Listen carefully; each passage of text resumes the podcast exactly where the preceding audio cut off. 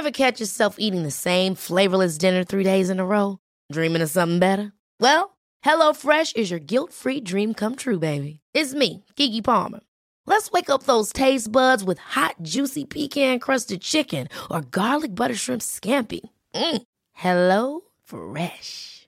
Stop dreaming of all the delicious possibilities and dig in at HelloFresh.com. Let's get this dinner party started.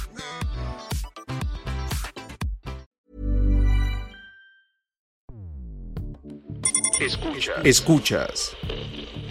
Escuchas un podcast de Dixo. Escuchas Fuera de la Caja con Macario Esquetino.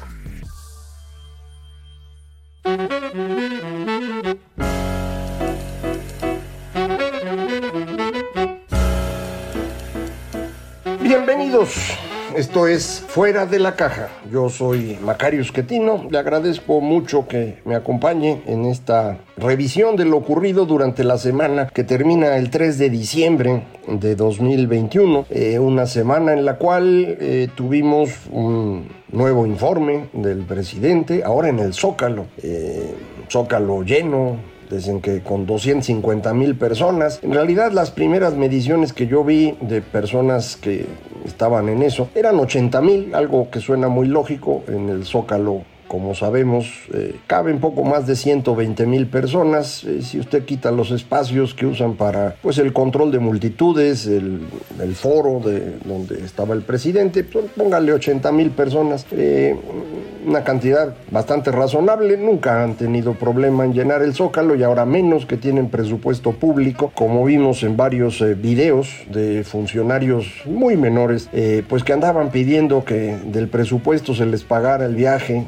me imagino pues, eh, pues una compensación por perder uno, dos, tres días de trabajo, el sándwich y lo que sea. y la gente fue con mucho gusto sin duda. Recuerde usted, hay una gran cantidad de mexicanos que realmente adora al presidente López Obrador. Yo estimo que cerca del 30% de los mexicanos estarán con él hoy y siempre lo quieren mucho, lo han querido desde hace muchos años, eh, son los que votaron por él en todas las ocasiones desde 2006. Eh, hay otro 30% que pues no sabe bien qué hacer, a lo mejor 40%. A veces le gusta y en las encuestas pues por eso salen 60%, 65% de aprobación y luego hay un 30% que no lo quieren, algunos ahí lo odian, pero yo pienso que no son la mayoría, eh, creo que la mayor parte de los mexicanos no, no siente ningún odio por el presidente, pero sí tiene una preocupación de que las cosas no están funcionando. En cualquier caso, el eh, señor presidente se, presentó el miércoles a repetir lo mismo que hacen las mañaneras, no, no dijo nada muy novedoso, hizo algunos énfasis eh, que sí vale la pena comentar, eh,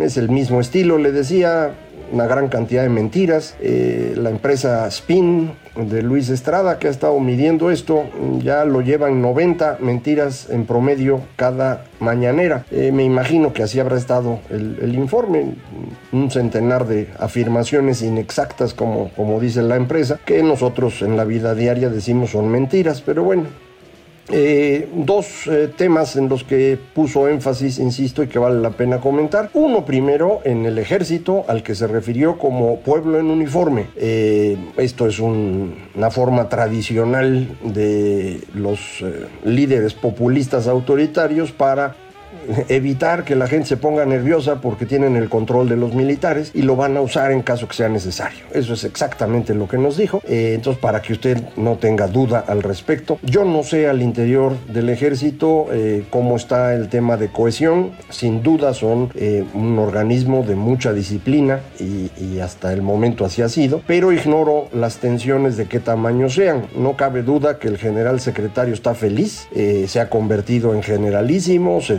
disfraza como si fuera, pues, ¿qué le gusta a usted? Santana, Pinochet, Francisco Franco, de ese estilo con sus estas cosas que se ponen, no sé ni siquiera cómo se llaman, estas bandas de, colores eh, con muchas medallas, eh, algo que no, no estábamos acostumbrados, eh, ha llamado a defender a la cuarta transformación, el general secretario, no al gobierno, sino a la cuarta transformación, no al Estado mexicano, sino a la cuarta transformación, y esto no está bien, pero el presidente nos acaba de decir, pues que eso ocurrió porque a él le parece que así debe ser, así que pues estamos en una circunstancia difícil, ya sabíamos que esto iba a ocurrir, pero pues ahora ya la tenemos enfrente. El segundo énfasis que me parece conveniente comentar es eh, eh, donde se, se exaspera y, dice que esta idea de que la riqueza se debe crear arriba y luego va a gotear hacia abajo, esto es una gran falsedad, al carajo con esa idea. Eh, en realidad esto es una discusión absurda que se inventó desde, mm, en general podríamos decir la izquierda, pero eh, se usó sobre todo en estas eh, teorías eh, económicas, vamos a decir, alternativas, eh, como la teoría de la dependencia, una mezcolanza de ideas provenientes de la sustitución de importaciones, que se usó mucho en América Latina mm, en la posguerra y nos impidió desarrollarnos, eh, con ideas más de corte marxista, muy exitosas en los años 70 en las universidades. La combinación de esto llevó a la teoría de la dependencia, que tiene varios personajes muy, muy importantes que estuvieron trabajando trabajando en ella y que pues nos ha dado como resultado nada que sirva. Eh, pero pues una ideología a la cual se pueden agarrar estos grupos que siguen pensando que se puede crear riqueza eh, sin que haya un mercado que funcione. Eh, yo quiero insistir que esto no va a pasar nunca. El trabajo no genera riqueza, la producción no genera riqueza. La riqueza se genera en el intercambio. Para intercambiar es necesario producir y trabajar, sin duda, pero no es el trabajo en sí mismo el que le da valor a las cosas. La idea que el trabajo da valor es precisamente una idea del siglo XIX que todo mundo abandonó hacia la segunda mitad del siglo, salvo el señor Marx, que estaba en ese entonces tratando de aprender economía, usó los textos que existían de la primera mitad del siglo XIX, eh, le quedaban bien a lo que él ya pensaba y se quedó con eso. y post pospuso la muerte de la teoría de valor trabajo, incluso llegando hasta hoy. Sigue habiendo personas que defienden esta idea, eh, que no tiene sentido, ya se ha podido demostrar de todo tipo de maneras, pero pues no, no quieren entenderlo. Estas eh, creencias en que uno puede generar riqueza, como dice, desde abajo, es una creencia un poco extraña porque no tenemos alguna evidencia empírica que nos permita defenderla. Si volteamos a ver todos los países eh, del mundo que son ricos o vemos aquellos que podían ser ricos y no lo son, eh, es muy fácil concluir que no ninguno de ellos logró tener éxito con base en esta idea de crear riqueza desde abajo. Esto, esto no pasa. Eh, yo ya hice ese trabajo, está en un libro que publiqué que se llama El fin de la confusión, en donde me dedico a revisar todas las ideas que tenemos sobre crecimiento económico. Eh, explico por qué algunas no tienen mucho sentido, otras sí podrían tenerlo. Y luego lo que hago es comparar esas ideas contra lo que sabemos de todos los países que son exitosos en el mundo y todos aquellos que pudiendo serlo no lo lograron. Y por eso le puedo decir con certeza, eh, que no, no funciona así. Si usted ve ahorita nada más cómo están los países del mundo, cuáles son los países ricos y cuáles son los países que tienen buena distribución, va a encontrar que son exactamente los mismos países y todos ellos son europeos. O países que siendo europeos están fuera de Europa.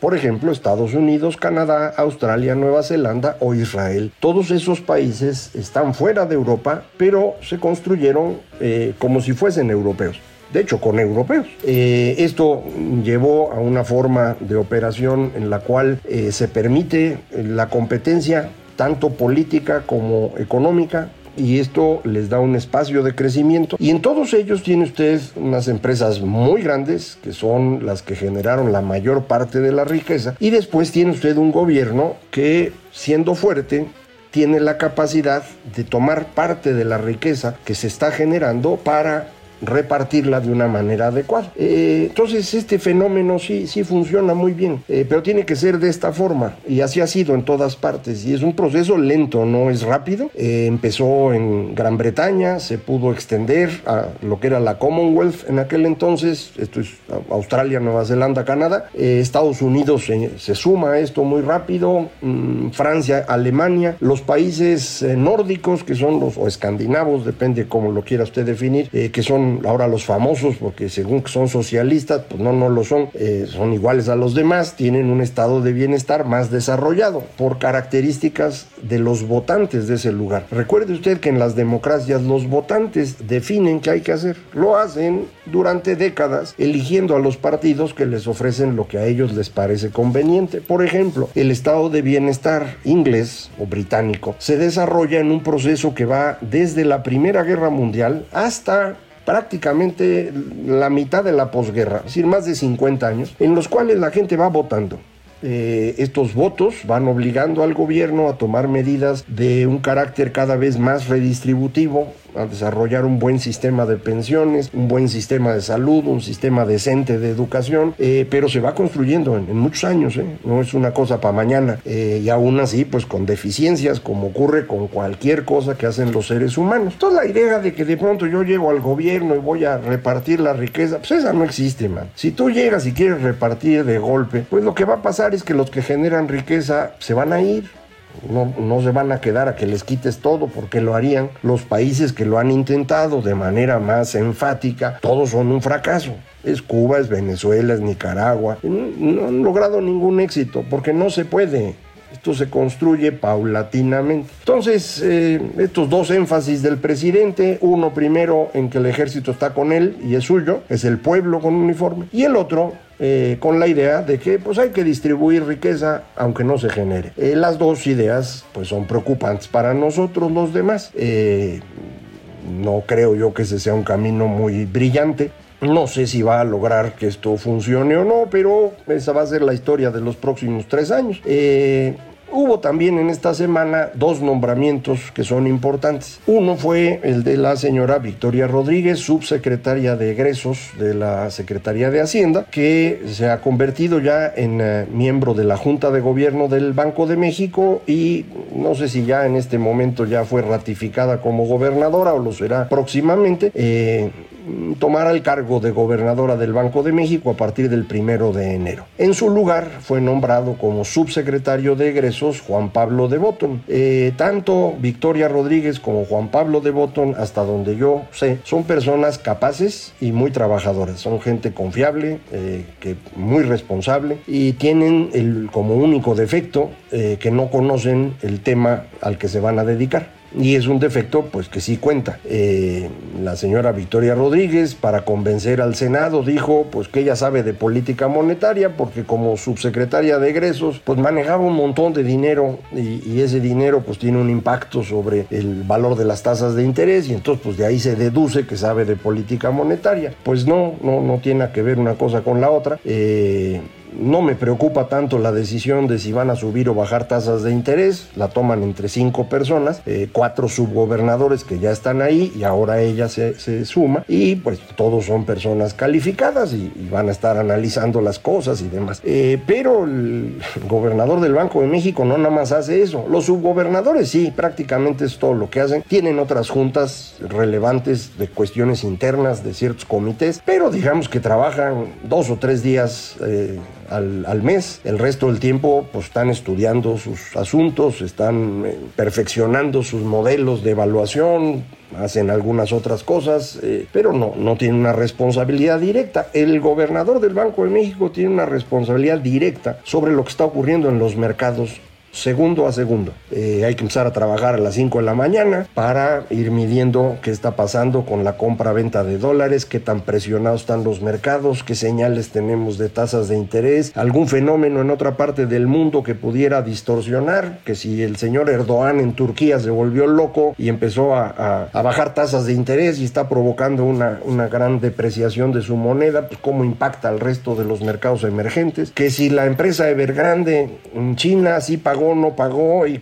cómo va a ser el golpe en términos de, nerviosismo, eh, que si ya apareció otra variante del bicho, todas estas cosas hay que estarlas resolviendo en el instante. Y para eso, pues la experiencia en el negocio es muy útil, no nada más aprende uno en la escuela, uno aprende mucho en el trabajo, todos ustedes lo saben, eh, y, y, convendría pues que tuviera más experiencia eh, la señora Rodríguez, eh, la maestra, eh, para esto, pero pues eso es lo que se ha nombrado y yo le deseo muchísimo éxito porque pues la estabilidad de la moneda depende de ella. Entonces, ojalá y aprenda rápido, ojalá se deje ayudar por los expertos del banco, que al banco le sobran expertos, cada vez le sobran menos porque mucha gente ha empezado a, a irse. Pero bueno, hay algo todavía, mucho más de lo que hay en Hacienda. En Hacienda llega Juan Pablo de Botton, un joven muy, muy capaz, hasta, insisto, hasta donde yo sé, pero pues que lleva poquito tiempo, ¿no? Estuvo un rato ahí en Nafin y Bancomext, no he visto mucho de lo que, se hizo ahí, pero no, hay ninguna mala noticia. Eh, y ahora, bueno, pues va a tener que administrar 7 billones de pesos eh, para el próximo año. Va, va, a tener presiones muy fuertes él porque el próximo año no va a alcanzar el dinero, el gobierno va a tener ingresos más bajos de los que estimó, ya le he dicho aquí, y pues van a tener que empezar a recortar cosas y va a ser complicado. Eh, se necesita para ese no nada más eh, capacidad financiera, sino habilidad política. Eh, recientemente no ha habido habilidad política en la Secretaría, no la tenía Arturo Herrera, Victoria ya estaba de subsecretaria entonces, no la tiene Ramírez de la O, como ya es evidente al día de hoy.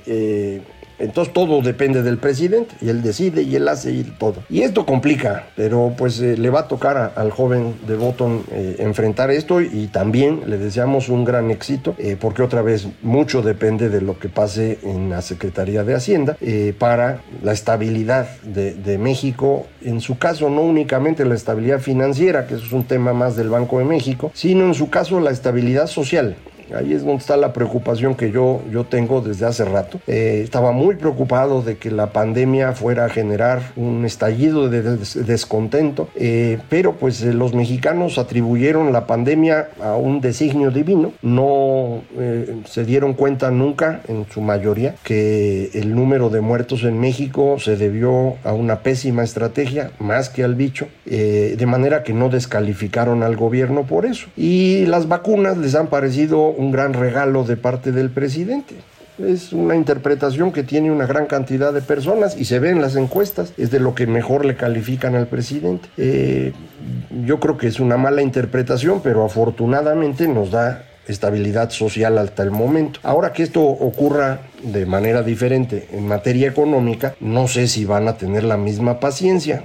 Eh, hay presiones inflacionarias, como todos sabemos, y hay menos generación de empleos eh, y se les ocurrió subir el salario mínimo en 22% para el próximo año. Yo creo que desde 2020 ya eh, estaban pasándose con el, con el aumento salarial. Para 2021 fue excesivo en una situación en la que pues no no teníamos empleo, se habían perdido y aún así le subieron. Y ahora le avientan 22 y a ver qué pasa. Eh, pues el a ver qué pasa creo que se va a reflejar en un problema serio en el mercado formal. Como usted sabe, el salario mínimo no tiene impacto en el mercado informal. No, nadie paga ahí salarios mínimos, entonces ahí no hay efecto. En el formal sí debería tener efecto. Y lo que yo encuentro utilizando los datos de INEGI, de estos índices que ha construido recientemente el indicador global de personal ocupado y el de remuneraciones totales y remuneraciones medias, lo que encuentro con ello es que en el mercado formal el impacto de los incrementos al salario mínimo es prácticamente nulo. Eh, si usted hace una tendencia, fue lo que hice yo, hago una tendencia de 2009 a 2018, antes de que estuvieran subiendo mucho el salario mínimo, pues me obtengo cuánto debía estarse moviendo la remuneración cada año. Extiendo esa tendencia y le pongo encima qué ha ocurrido y no hay una diferencia relevante. Momentáneamente la hay cada enero, febrero de cada año, pues sí hay un brinco, pero luego, luego se regresa. ¿Por qué se regresa? Por dos caminos, por una reducción de los puestos de trabajo creados y por un aumento en precios. Es decir, el impacto del aumento al salario mínimo, me parece, ya está reflejándose en menor capacidad de generación de empleos y en mayor inflación. Eh, de forma pues que estos salarios que a la gente le da mucho gusto oír que suben, en los hechos no suben y la gente lo empieza a notar. Lo notan antes las mujeres, que son las que se siguen haciendo cargo de la, de la casa, son las que van a comprar y son las que están viendo el tomate verde en 150% más caro y el chile verde igual y el aguacate y ya no pudo hacer salsa verde con guacamole porque pues ya se puso grave el asunto. Entonces yo no sé esto si va a generar eh, molestia entre la población. Si es así, eh, pues vamos a tener una tensión muy grande y muy difícil de manejar. Eh, frente a eso, que el presidente tenga al pueblo con uniforme y tenga la idea de que la riqueza se puede repartir aunque no se genere, pues es un asunto serio, pero vamos a seguir platicando de eso, a ver si antes de que acabe el año le puedo dar alguna buena noticia para que festejemos, ¿no? Que se acaba este y viene el próximo, y si no, pues le diré que 2022 eh, capaz que sale peor que este. Muchísimas gracias por escucharme, esto fue Fuera de la Caja.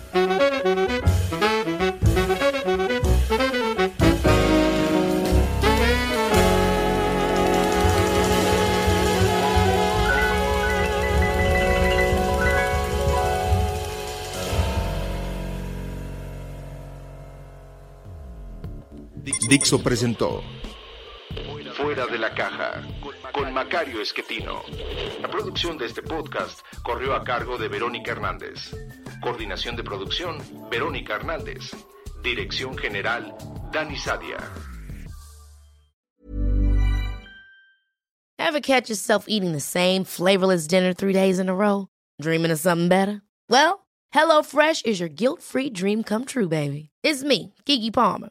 Let's wake up those taste buds with hot, juicy pecan crusted chicken or garlic butter shrimp scampi. Mm.